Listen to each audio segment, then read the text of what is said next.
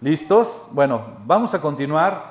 El día de hoy, a propósito, como tú sabes, hemos estado estudiando acerca de la carta a los romanos, esta carta que el apóstol Pablo escribió a la iglesia de Roma sin estar ahí, se presume que estaba en, otro lugar eh, y, escribió a los hermanos y, y pues bueno, te he comentado que es un poquito difícil de tratar de resumir, trae tantos detalles, es tan rica esta carta. Y el día de hoy, intencionalmente por la pausa que vamos a tener la siguiente semana, eh, me, salí, me salí de la carta, me tomé una licencia, porque creo que es importante hablar de, algunos conceptos antes de seguir con ello, eh, conceptos prácticos. Tú recordarás que la primera parte de la carta nos deja ver cuál es la condición del ser humano respecto de Dios. Nos deja ver que nadie por sí solo, nadie, ninguno de nosotros, puede realmente lograr su salvación. Eso es lo que nos ha estado dejando básicamente en sus primeros capítulos la carta. Lo después, eh, posteriormente, hemos visto alrededor del capítulo 4 o 5, cómo Dios ha provisto una solución para esa condición del hombre a través de la obra redentora del Señor Jesucristo, su sacrificio. Y con ello hemos podido darnos cuenta que ese sacrificio ha sido lo que ha traído la satisfacción total de Dios. Me gustó, Sandy habló eh, eh, en esta mañana antes de iniciar, eh, qué bien te caería saber que ya no debes nada. Yo, por la misericordia de Dios, tuve la oportunidad de lograr el pago de, de final de nuestra, de nuestra casa. Eh, siempre algunas personas iban con nosotros y decían, oye, qué bonita tu casa y demás. Y yo siempre decía, Todo, no es mi casa. ¿Sí? ¿Cómo que no es tu casa? Mira, el día que la dejes de pagar te voy a presentar a los verdaderos propietarios. Ese día se van a parar sin retraso alguno. Pero ya, gracias a Dios, ahora sí, este, ya no lo concedió. Y cuando llega este último pago, qué precioso es eso, se siente una liberación así de, uff, qué bien te caería saber el día de hoy que el Señor ya pagó todo, todo. O sea, no hay algo que tú puedas agregar. Imagínate que tú, aún ya pagando tu casa, tú todavía quisieras decir, yo quiero seguir pagando. Ustedes no, no, no, no, no me lo impidan. Yo quiero seguir dando abonos. Pero el Señor dijo, consumado es. Hay una palabra que se usa y principalmente para temas contables del griego, logisomai, que significa llevar la cuenta, llevar la cuenta. Haz de cuenta que se dejó de llevar la cuenta.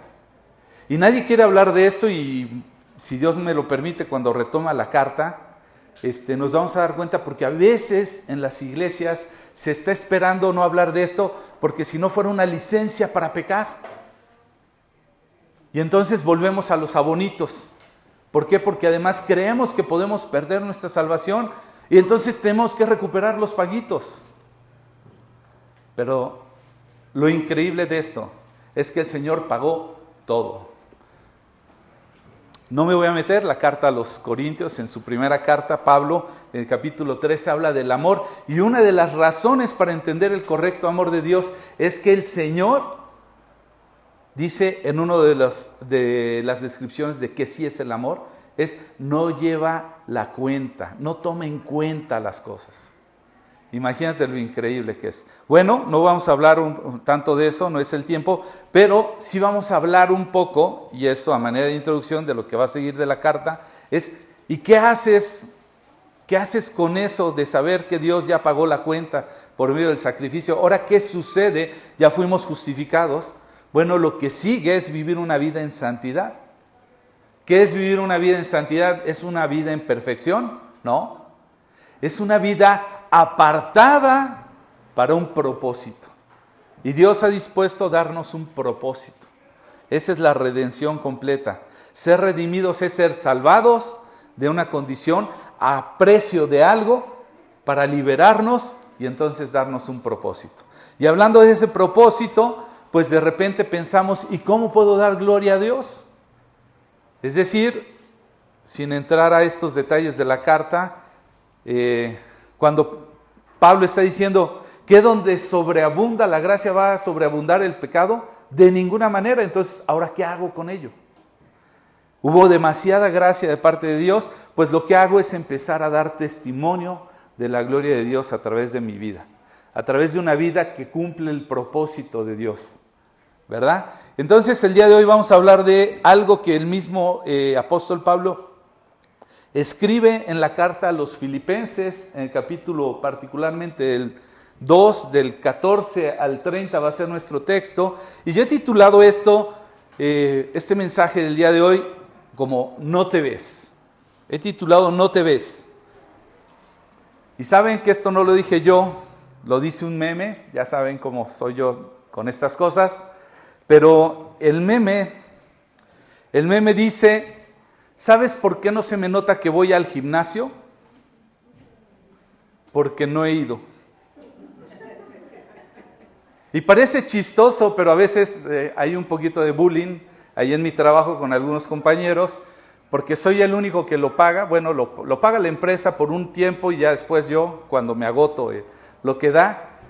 Pero me preguntan con constancia, me dicen, oye, ¿y sigues yendo al gym? Y yo, ¿por qué lo preguntan?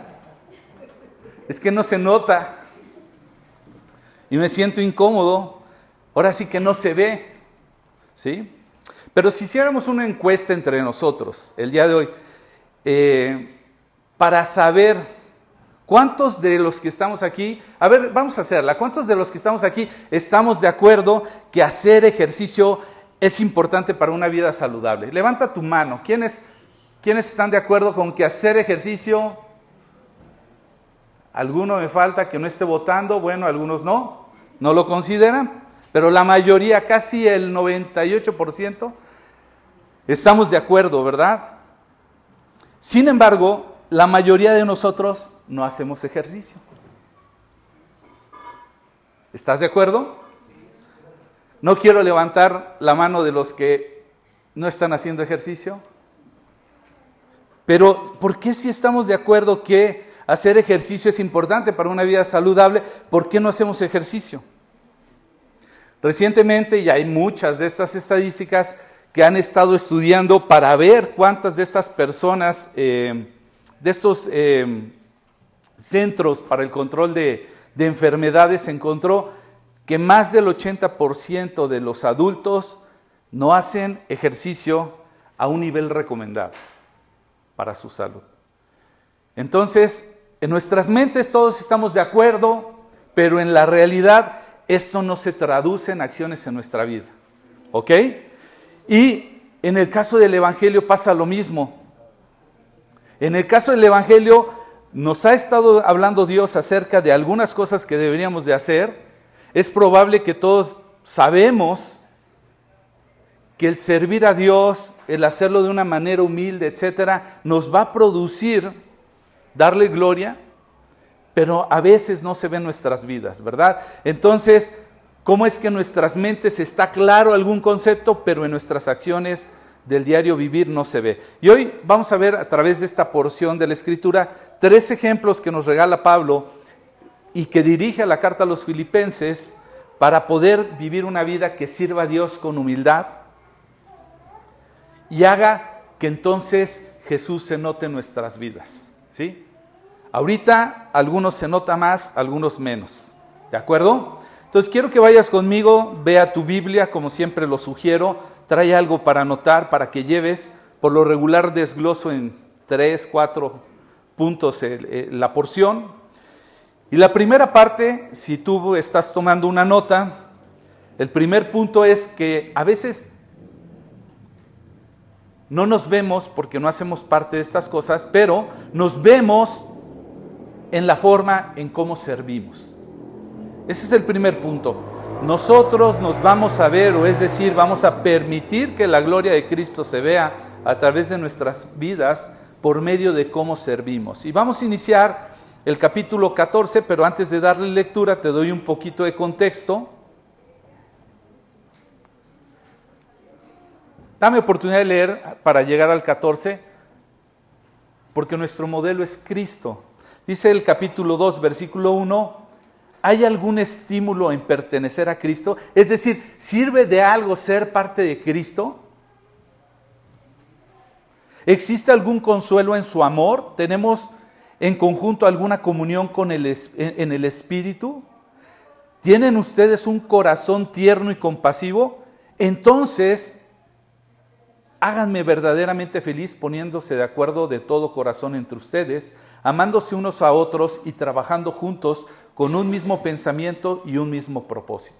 Esa es la exhortación que está diciendo Pablo, ok, ya que pertenecen a Cristo, ya que hay una unión con Él, una comunión con su Espíritu, entre ustedes pónganse de acuerdo, trabajen juntos. Entonces, es una invitación para que tú y yo y todos los que estamos aquí no solamente comprendamos lo que Pablo nos ha estado hablando por Romanos acerca de la salvación, sino el propósito de ser parte de, capítulo 5, si mal no recuerdo, de Romanos nos habla que ya hemos sido hechos uno con Él, con Jesús, hemos participado en su bautismo, en su muerte, en su resurrección, bueno, tú no lo tienes a la vista, pero eso es lo que dice, pero si tú y yo ya estamos unidos a Cristo en esto, pues pongámonos de acuerdo, trabajemos juntos con un mismo pensamiento y en un mismo propósito. Versículo 3, no sean egoístas, no traten de impresionar a nadie, sean humildes, es decir, considerando a los demás como mejores de que ustedes. No se ocupen solo de sus propios intereses, sino también procuren interesarse en los demás. Y ahí viene el ejemplo. Tengan la misma actitud que tuvo Cristo Jesús. Y ahí empieza a desglosar algunas cosas que hizo el Señor Jesús. Y entonces me las voy a brincar no porque no sean importantes, sino por causa del tiempo. Él dice que se despojó, se hizo igual a los hombres, etcétera, se humilló. Y entonces llegamos versículo 12, queridos amigos, siempre siguieron mis instrucciones cuando estaba con ustedes y ahora que estoy lejos es aún más importante que lo hagan.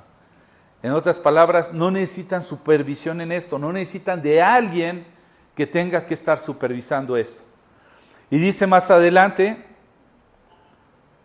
Mm, esfuércense por demostrar los resultados de su salvación.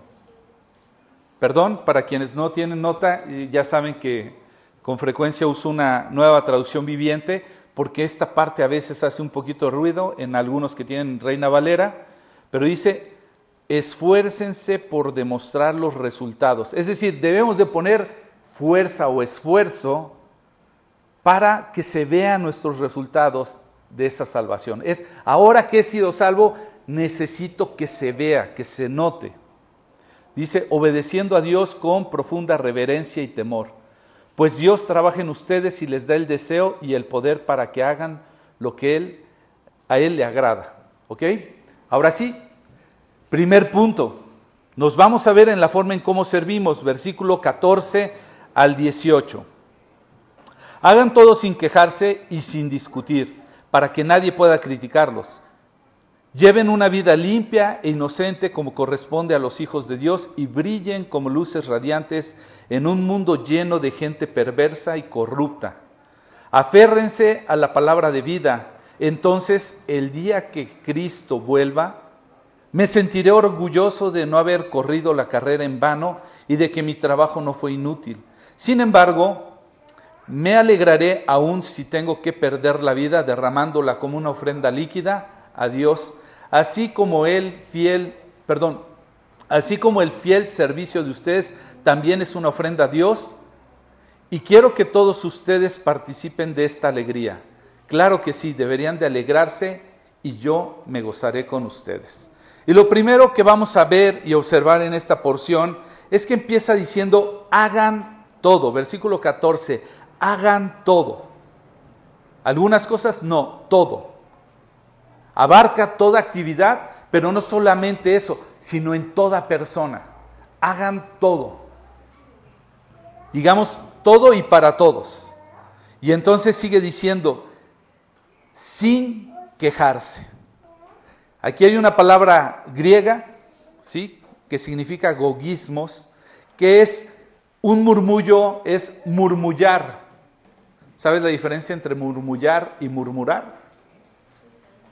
Murmullar es una voz interna casi o incluso ligeramente audible, como cuando tú llamas la atención a uno de tus hijos y se queda así como diciendo, ay, mi papá, así como casi entre que interno y externo. Y murmurar sí requiere de otra persona, que entre los dos estén murmurando sobre una situación. Entonces, se refiere a un murmullo o murmullar, ¿sí? Es algo como una discusión en secreto interna. Hagan todo sin quejarse, sin murmullar. Y dice, y sin discutir, es decir, no contiendas. En el griego, dialogismos, no contiendas, no dialogismos, es decir, no discutir, no hacer defensa, no hacer cuestionamientos, no hacer pleito.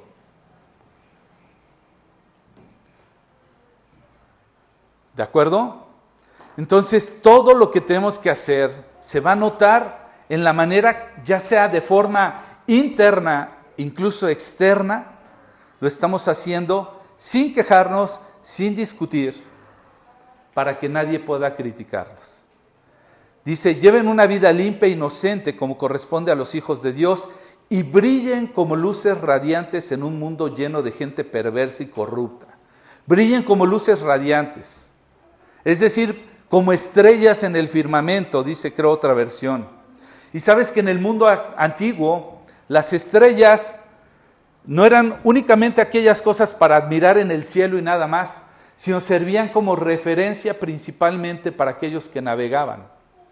Y esa es la figura que Pablo está usando principalmente en un lugar como, como Filipos, porque está diciendo, ustedes entienden lo importante que es tener una referencia. Hoy día tú y yo tenemos un GPS y a veces nos sentimos seguros de saber hacia dónde vamos por lo que esto dice, pero cuidado, a personas que conozco, una de ellas muy cercana, cuidado se le vayan los datos o se le acabe el celular porque entra en crisis de no saber dónde está.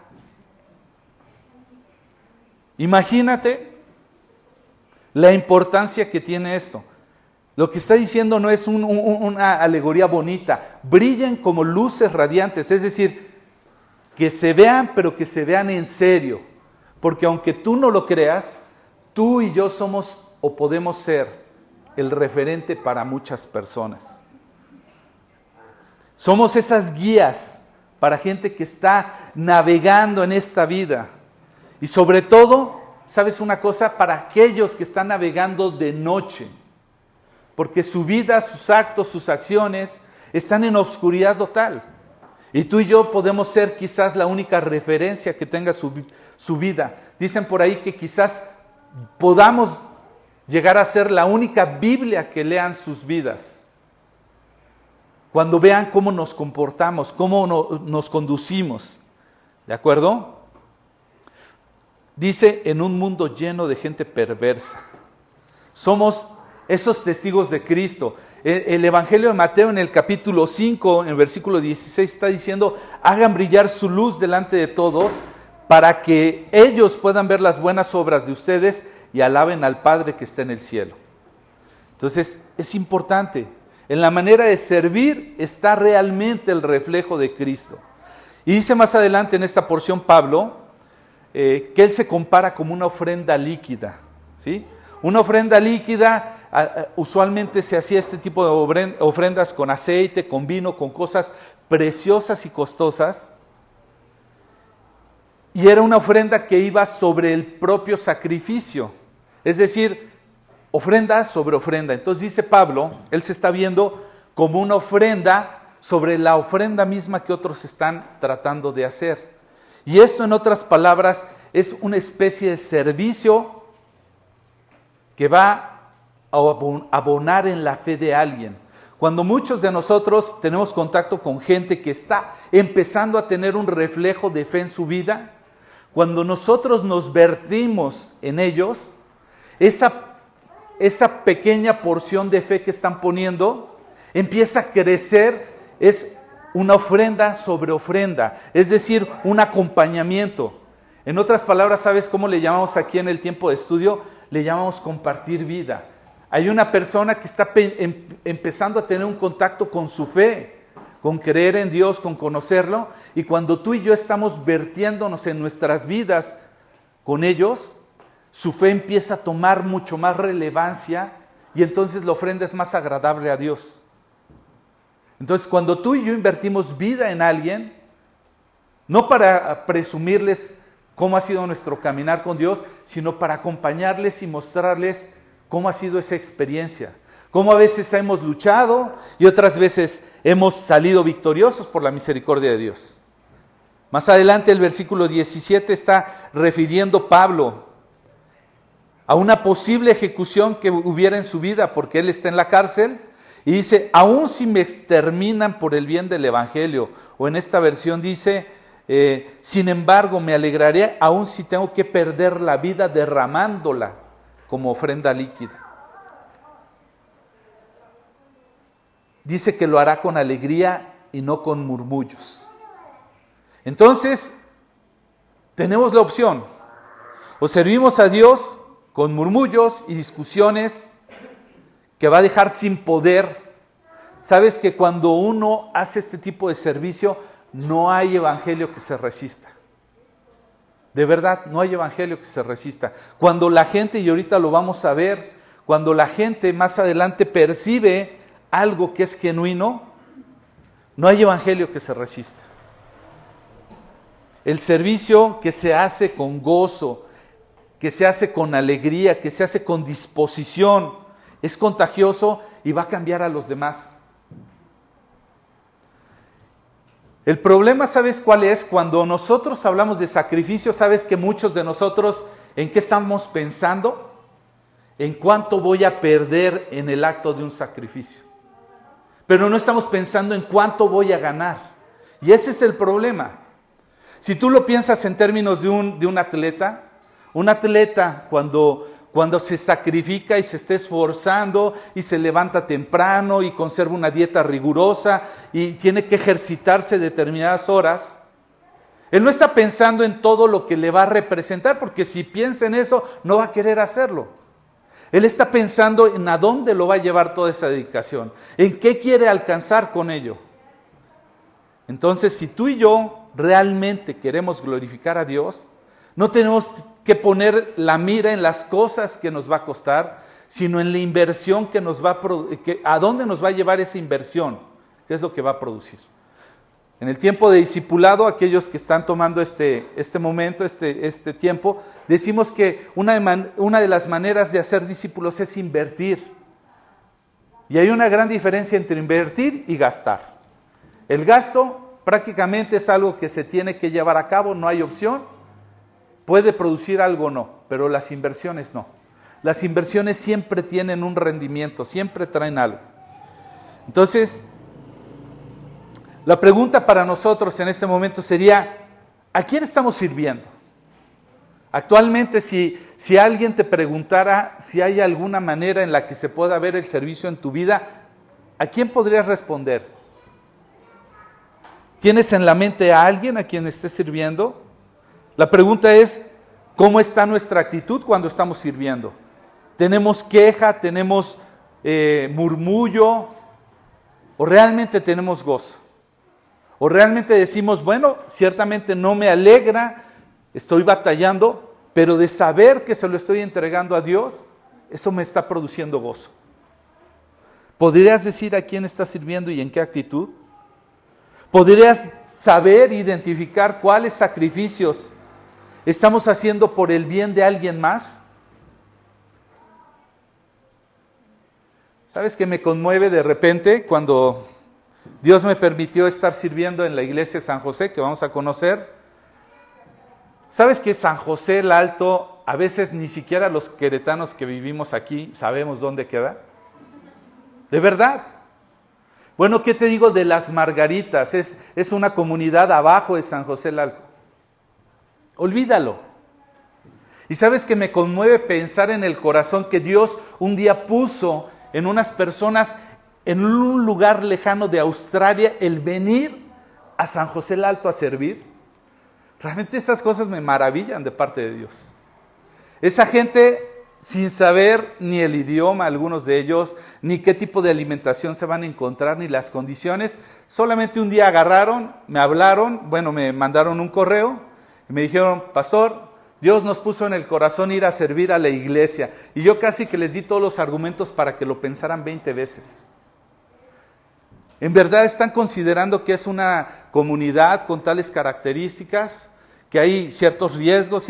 Mira, no sabemos todos esos detalles, lo que sí sabemos es quién nos mandó. Realmente me sorprende, ¿sabes lo que costó mover a cada una de esas personas desde Australia hasta San José el Alto? Vinieron a servir, estuvieron no tres días, no una semana, estuvieron un mes y diez días, sirviendo todos los días, con el poco mucho idioma que tenían, comiendo lo que les podíamos brindar, durmiendo en donde se tenían que dormir podías ver un corazón de sacrificio. El segundo punto, si tú estás tomando nota en esta mañana, tiene que ver con que también la manera en la que nos podemos ver es en la manera en la que cuidamos. Sigue conmigo versículos 19 al 24 de la carta del capítulo 2 de la carta a los filipenses y dice, si el Señor Jesús quiere, espero enviarles pronto a Timoteo para que los visite. Así él puede animar, perdón, puede animarme al traerme noticias de cómo están. No cuento con nadie como Timoteo, quien se preocupa genuinamente por el bienestar de ustedes. Todos los demás solo se ocupan de sí mismos y no de lo que es importante para Jesucristo. Pero ustedes saben cómo Timoteo ha dado muestras de lo que es, como un hijo con su padre él ha servido a mi lado en la predicación de la buena noticia. Espero enviarlo a ustedes en cuanto sepa lo que me sucederá aquí. Y el Señor me ha dado la confianza que yo mismo iré pronto a verlos. Y Pablo lo que está diciendo aquí es que desea enviarles a un hombre llamado Timoteo a la iglesia que está en Filipos. Él dice que no tiene a nadie más como a Timoteo. Imagínate. ¿Y qué es lo que hace especial en el corazón de Pablo este hombre Timoteo? ¿Qué lo hace singular? ¿Su grandeza como maestro? ¿Acaso es su conocimiento del Evangelio, de la palabra? Dice aquí, se preocupa genuinamente por el bienestar de ustedes. Tiene un corazón. En el versículo 21 dice que no vela por sus propios intereses, sino por el de los demás. Y es muy posible que podamos servir sin preocuparnos de veras. Pero cuando el servicio es movido por una obligación o culpa, tarde o temprano la gente nota la, la diferencia y no tiene ningún interés. Recuerdo, recuerdo un hermano que por mucho tiempo estuvo visitando a una persona. Y esta persona a propósito lo dejaba esperando allá afuera. Cuando lo iba a buscar, sí, ahorita salgo. Y ahí lo dejaba.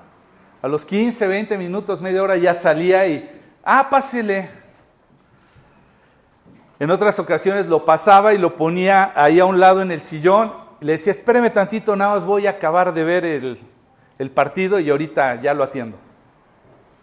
Y ahí estaba el hermano, y ya estaba. Digo, yo particularmente no lo haría, creo que Dios me ha dado algunos elementos para discernir cuando una persona está lista, cuando una persona es una persona de paz, pero este hermano perseveró. Después de tanto tiempo se le ocurrió y dijo, mi hermano del que te estoy hablando era, era este, estadounidense, después de algún tiempo esta persona se le ocurrió decir, le voy a hacer caso al gringuito, a lo mejor me consigue hasta los papeles, la visa. Y entonces empezó a buscar su interés. Y ya cuando se dio cuenta que él no iba a poderle conseguir nada, dijo no. Ya no quiero nada con el gringuito. Y ahí seguía el hermano. Pero después de un tiempo, entonces dijo, ya le voy a decir que no venga, me da, ya me empezó a dar pena de ver lo que sigue.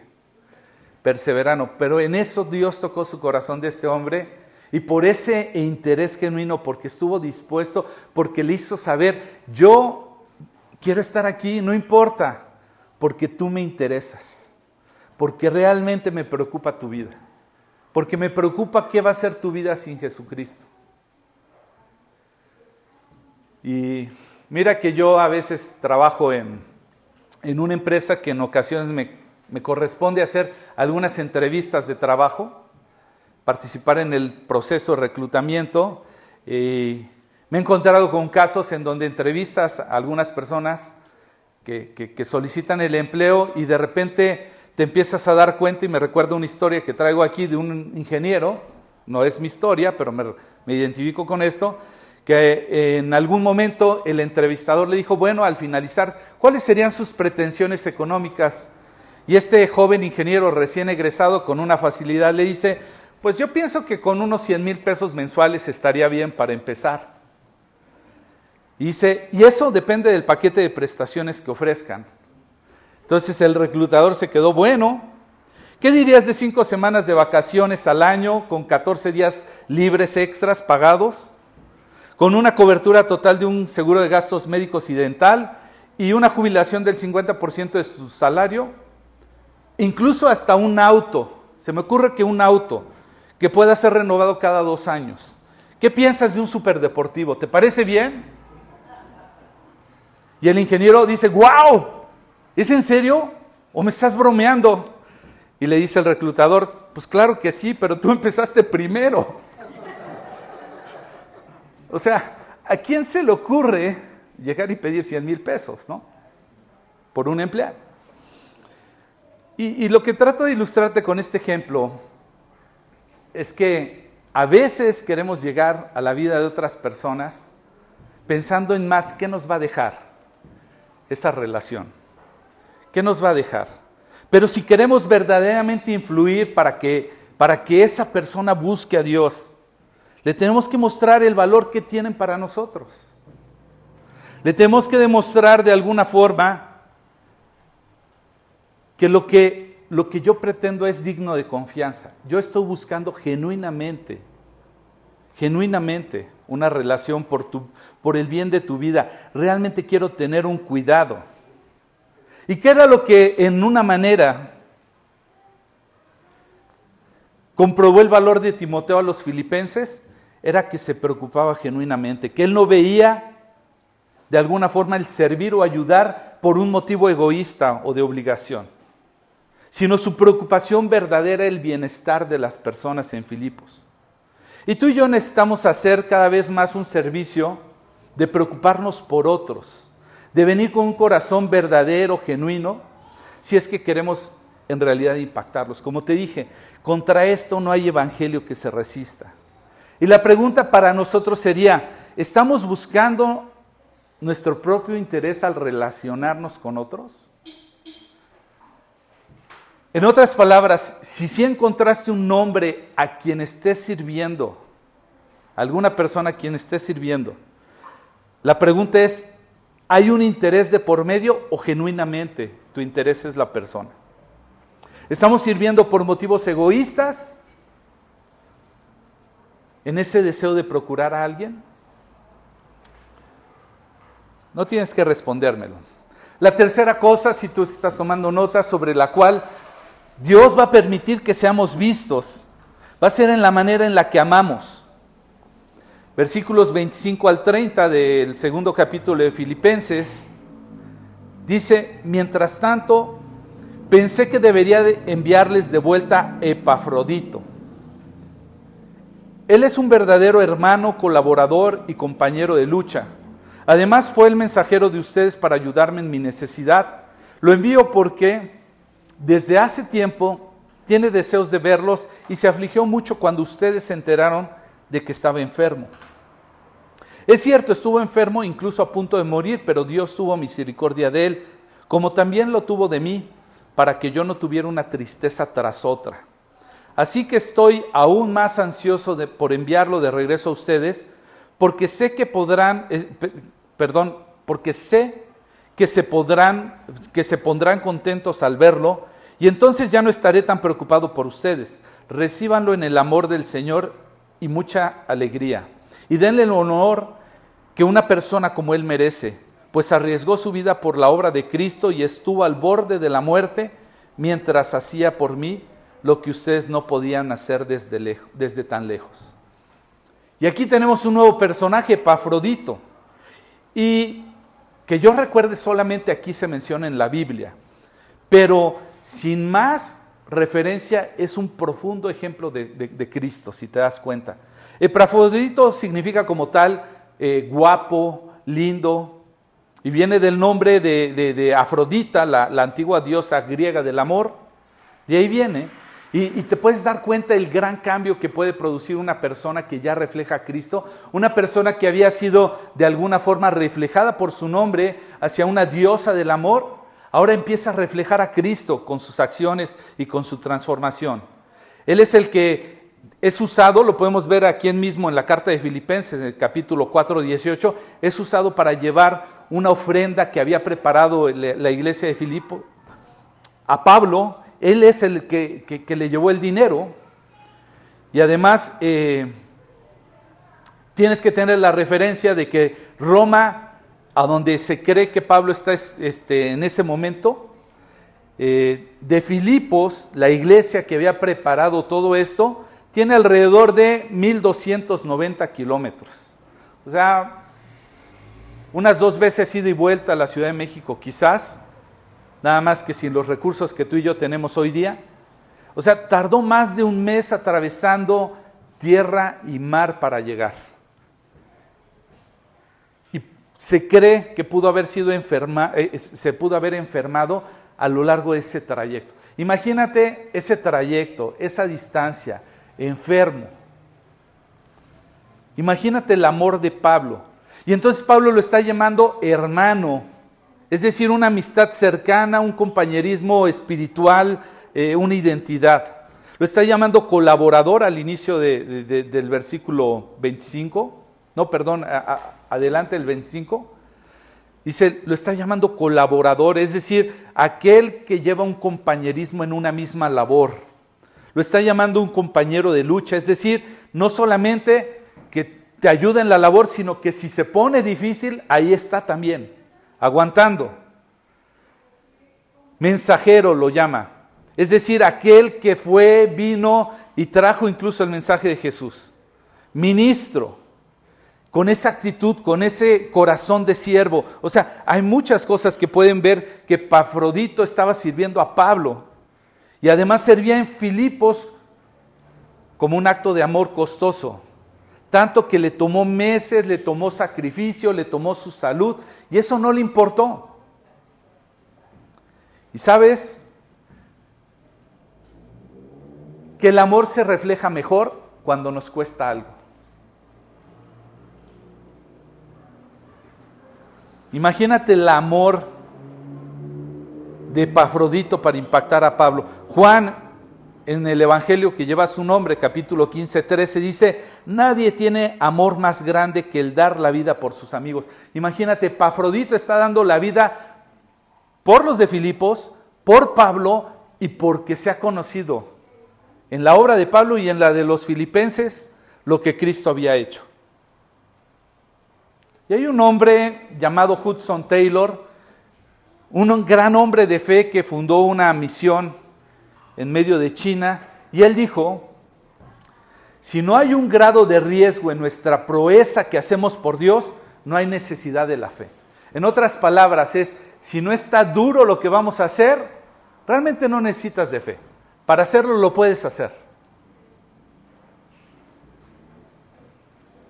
Entonces, tenemos que pensar en cuánto está costando en amor. Es otra de las cosas. Si hay tres cosas que enseñamos aquí de cómo se hacen discípulos, es en amar a las personas, en invertir en ellas, es decir, servir, y en compartir vida. De esas tres formas se hacen discípulos. No se puede hacer un discípulo sin amarlos.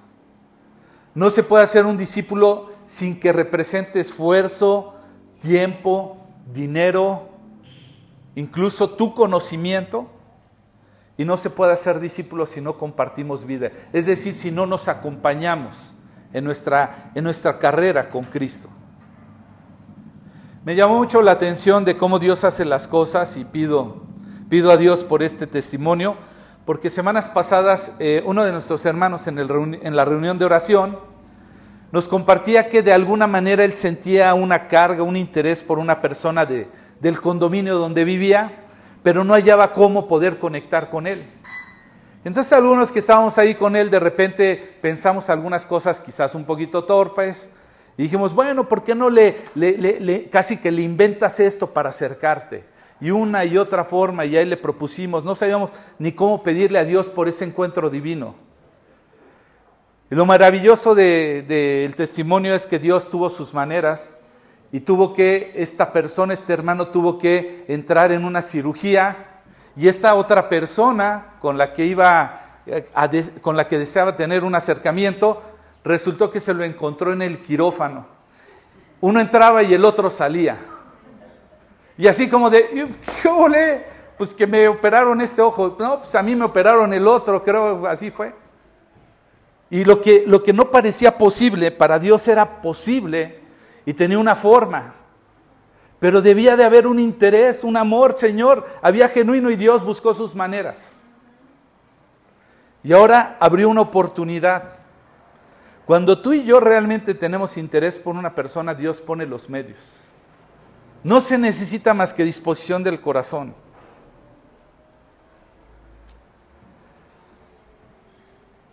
Si nosotros honramos el llamado de Dios a amar a los demás, debemos de tomar riesgos, debemos de hacer sacrificios. Si no, como diría Hudson Taylor, si no lo vamos a hacer no necesitamos fe.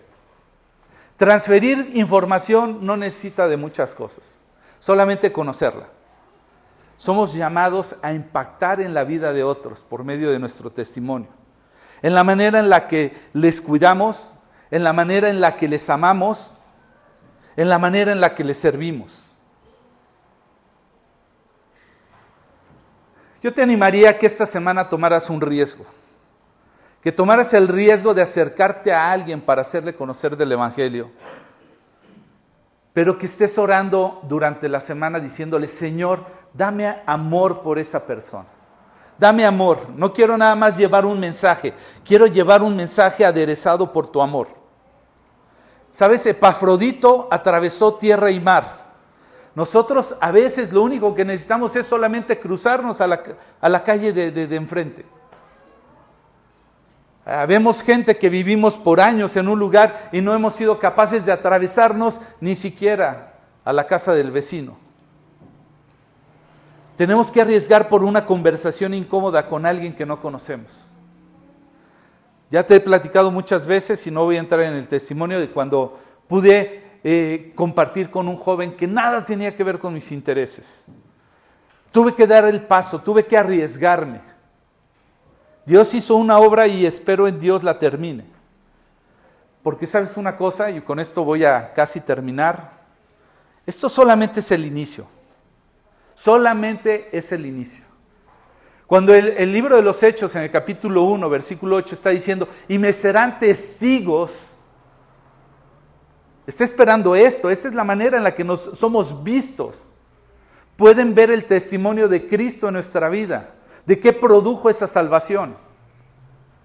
Y dice, y me serán testigos en Jerusalén. Y esto puede tipificar ese primer círculo inmediato. Aquellos que incluso conocen lo que nosotros conocemos.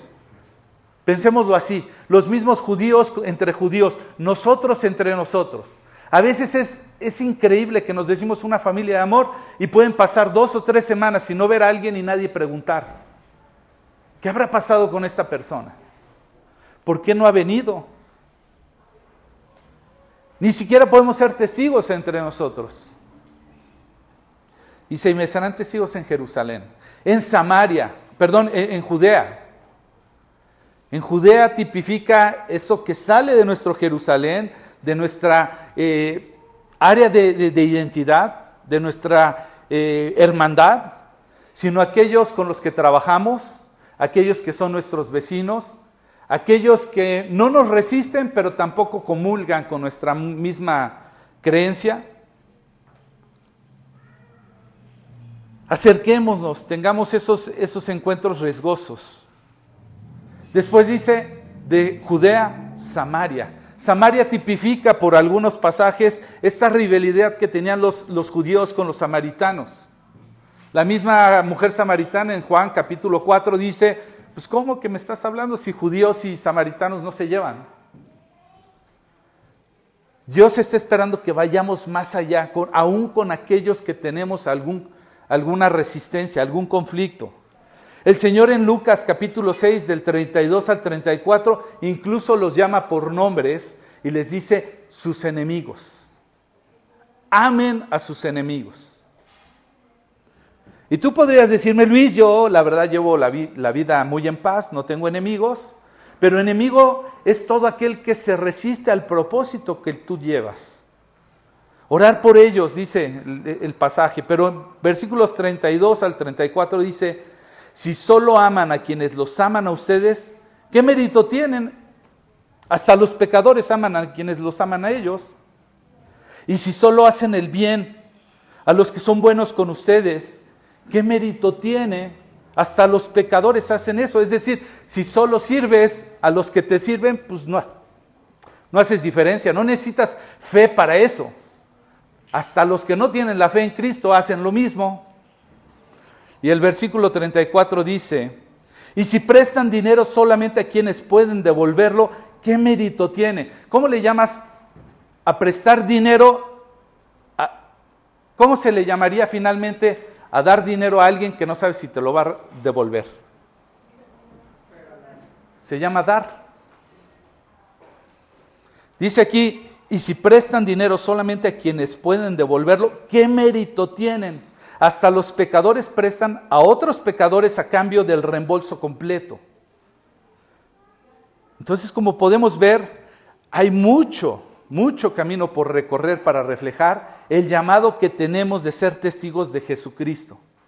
Quieres que haya una evidencia clara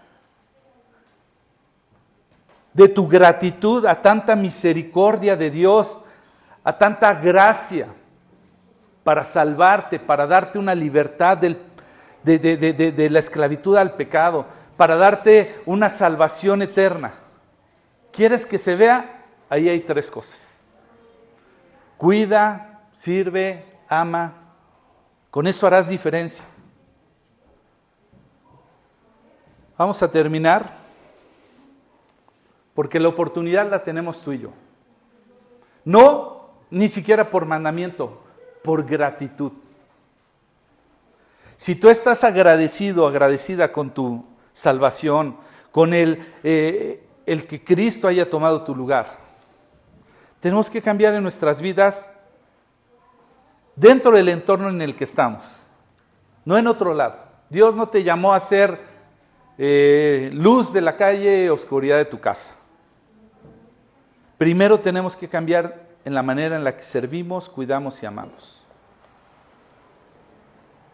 Te voy a hacer una última reflexión. Pablo dice en alguna ocasión, sean imitadores de mí como yo de Cristo. No estaba diciendo Pablo que él ya era perfecto. Estaba diciendo que imiten mi manera en la que yo sigo a Cristo. ¿Tienes a alguien en tu vida que te refleje eso digno de imitar? Que tú puedas decir, híjole, cuando yo pienso en alguien que alguna vez quisiera ser como esa persona en la manera en la que busca, ama, sirve, en la que cuida. ¿Tienes a alguien? Si no tienes, busca. Pídele al Señor que te dé a alguien. Y empieza a acercarte y empieza a tomar nota. Y empieza a poner especial atención de lo que Dios hace a través de su vida. La siguiente pregunta para terminar es, ¿para quiénes podrías ser tú ejemplo en esta manera? ¿Para quiénes? Dile al Señor, muchas veces tenemos temor porque queremos ser perfectos y hasta entonces pensar en que podemos hablar a la vida de otros. Pero pensar eso es tanto como pensar, el día que ya esté listo, pues ya voy a estar en la eternidad con Cristo. Ahí ya no voy a necesitar impactar a nadie. Sin embargo, con humildad decir, Señor, dame oportunidad de ser ejemplo a estas personas. Solo te pido, dame tu gracia, tu favor, dame tu Espíritu Santo para poder ser de impacto a esas vidas. Y por último, ¿cuáles serían los riesgos que tendrías que tomar para poderlo realmente lograr, para poder ser de impacto en la vida de alguien. Tú y yo reconocemos que alguna vez alguien nos puso Dios por adelante. Y fue de impacto suficiente con su vida, con lo poquito que tenía. Y después Dios nos puso a alguien un poquito más y a alguien un poquito más. Pero de momento muchos de nosotros, a través de un compañero bastante con sus luchas, a través de, de un vecino, fue Dios obrando en nuestro corazón. No se necesita gran cosa para poder impactar, se necesita tener una disposición de que seas usado, sea usado a través de Cristo. Amén.